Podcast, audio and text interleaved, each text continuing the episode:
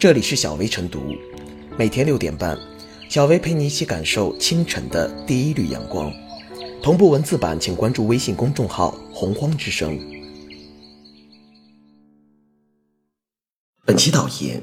近日引发的“健康中国行动 ”（2019 至2030年）明确提出，中小学健康促进行动，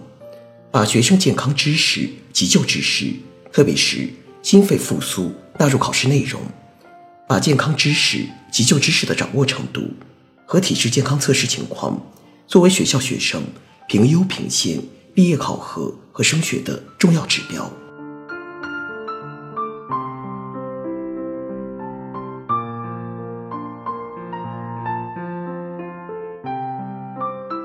急救知识纳入中小学考试，这个应该有。有关调查显示，近百分之七十的急救事件。都发生在家庭之中。人的心脏停跳四分钟内，救治成功率约为百分之五十；六分钟内，救治成功率约为百分之十；十分钟内，救治成功率约为百分之一。如果第一时间进行胸外按压，就会为专业医护人员的到来赢得宝贵时间，极大的提高救治成功率。如果每个家庭中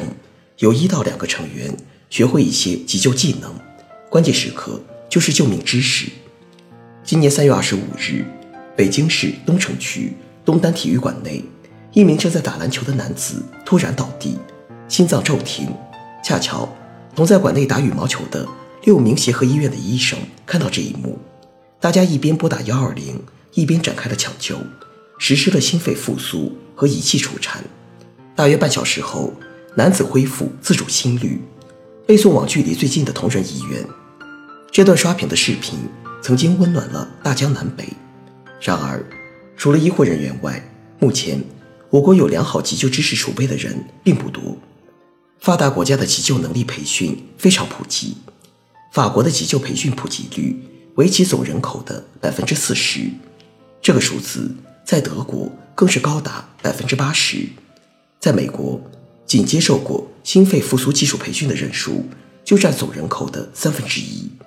而在我国，急救技能普及率百分比仅为个数。来自国家心血管病中心的数据显示，我国平均每分钟就有一人死于心脏性猝死。而在面对心脏骤停患者时，很多人却不敢救、不会救，以至于白白的失去了黄金抢救时机。这无疑是值得反思的。对每个人来讲，危险有时是如此之迫近。生命有时是如此之脆弱，尤其是我国人口老龄化越来越突出，意外伤害、脑卒中、心跳骤停等疾病的发生也越来越年轻化。据急救专家介绍，普通人通过急救技术的培训不是一件复杂的事，现有的课程只需要两三个小时就能掌握，可以考虑把急救技术作为部分行业入职的必修课。就像健康体检一样，或者绑定到驾照考试中。今年全国两会上，多位代表委员呼吁推进急救知识普及教育，如全国人大代表、湖南师范大学教授谢思清建议，在全社会，特别是大中学生群体中，加强急救知识的普及和培训。笔者以为，除了急救知识培训走进学生课堂，也有必要在公职人员。志愿者队伍中，普遍开展急救知识培训，进而营造人人学急救、急救为人人的良好社会氛围。就此而言，健康中国行动二零一九至二零三零年明确提出，将急救知识等纳入中小学考试内容十分必要，也非常重要。这一政策如何落地？其一，急救知识教育需要各地政府加强组织领导。从财政上支持，从态度上重视，建立一个完整的急救知识教育培训体系，并形成长效制度。其二，卫健教育部门应当尽快明确中小学急救知识考试标准，配足师资力量，开足开好急救课程。其三，学生通过急救知识考试后，还需定期搞演练，防止过关后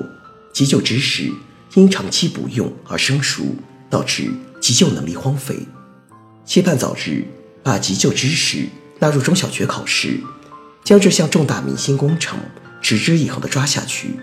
大力提高我国的急救能力培训普及率。这样，我们周围就会涌现出越来越多的急救达人，在关键时刻拯救自己的亲人和他人的生命，造福社会。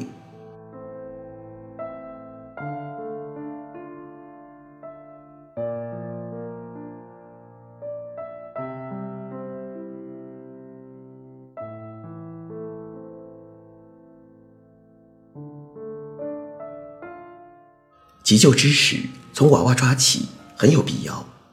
医学上有“黄金五分钟”的说法，指病人出现呼吸衰竭或心脏骤停后，通过心肺复苏等急救措施，可能挽回生命。一旦过了这几分钟，将造成不可逆的后果。可见，在紧要关头实施紧急急救是多么的重要啊！其实，在我们的现实生活中，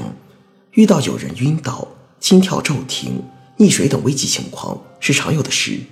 有的由于事发突然，加之离医院又远，而错过了抢救时间，导致不幸瘫痪甚至身亡。这些人的不幸，有时候往往是因为没有得到及时的抢救而造成的。假如在事发现场有人懂得一些急救常识，如人工呼吸、心肺复苏等，那么就极有可能在危急情况下。挽救一条鲜活的生命，但事实上，很多人却对急救知识一无所知，包括简单的人工呼吸、心肺复苏等常识也一概不知。很多时候，遇上他人需要急救之时，却只能眼睁睁地看着一条鲜活的生命因得不到及时的急救而逝去，这不能不说是一种很大的遗憾。据了解，目前我国很多学校尚未开设急救知识课程。学生急救知识普及率相当低，急救培训也远远不能满足社会的需求。相比发达国家百分之三十至四十的应急救护技能普及率，我国的急救技能普及率还不到百分之一。尽管有关培训已走进学校，但只是偶尔，并限于高段小学和初中，学生对急救和逃生技能并不十分了解，可见。急救知识从娃娃抓起，已是到了很有必要的时候了。此次印发的《健康中国行动（二零一九至二零三零年）》明确提出，把急救知识等纳入中小学考试内容，其目的就是通过急救知识从娃娃抓起，使急救技能成为每个人的一项必备技能。此举十分及时，非常必要。但笔者以为，急救知识。从娃娃抓起，还需跟进保障机制。首先，要建立常态化教育机制，要将急救知识教育纳入义务教育必修课程，分层实施，制定不同阶段的课程。其次，要加强专业师资队伍建设，要将急救知识纳入教师培训体系或课程，鼓励引导一定比例的教师取得应急救护专业资质。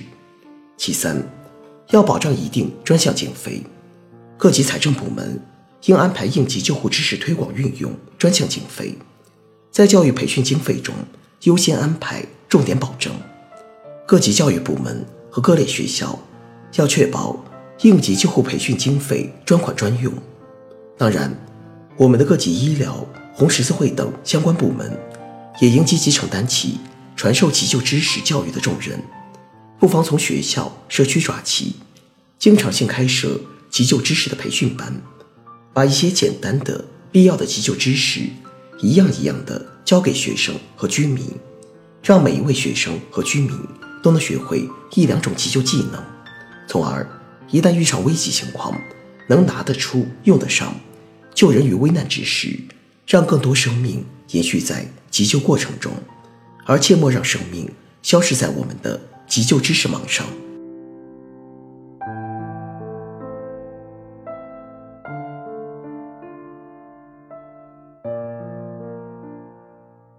最后是小薇复言：现实生活中，在性命攸关之际，如果懂点急救知识，现场对受伤者进行急救护理，就有可能挽救生命。因此，掌握最基本的急救知识非常实用。关键时刻，不仅可以自救，也可以救助他人。要求急救知识进入校园，并纳入中小学考试内容，相信会得到众多家长的支持。长期坚持这样的课程，急救知识的传播就会从其专业领域进入寻常百姓家。当急救成为国民教育必修课，健康中国就一定能稳步前行。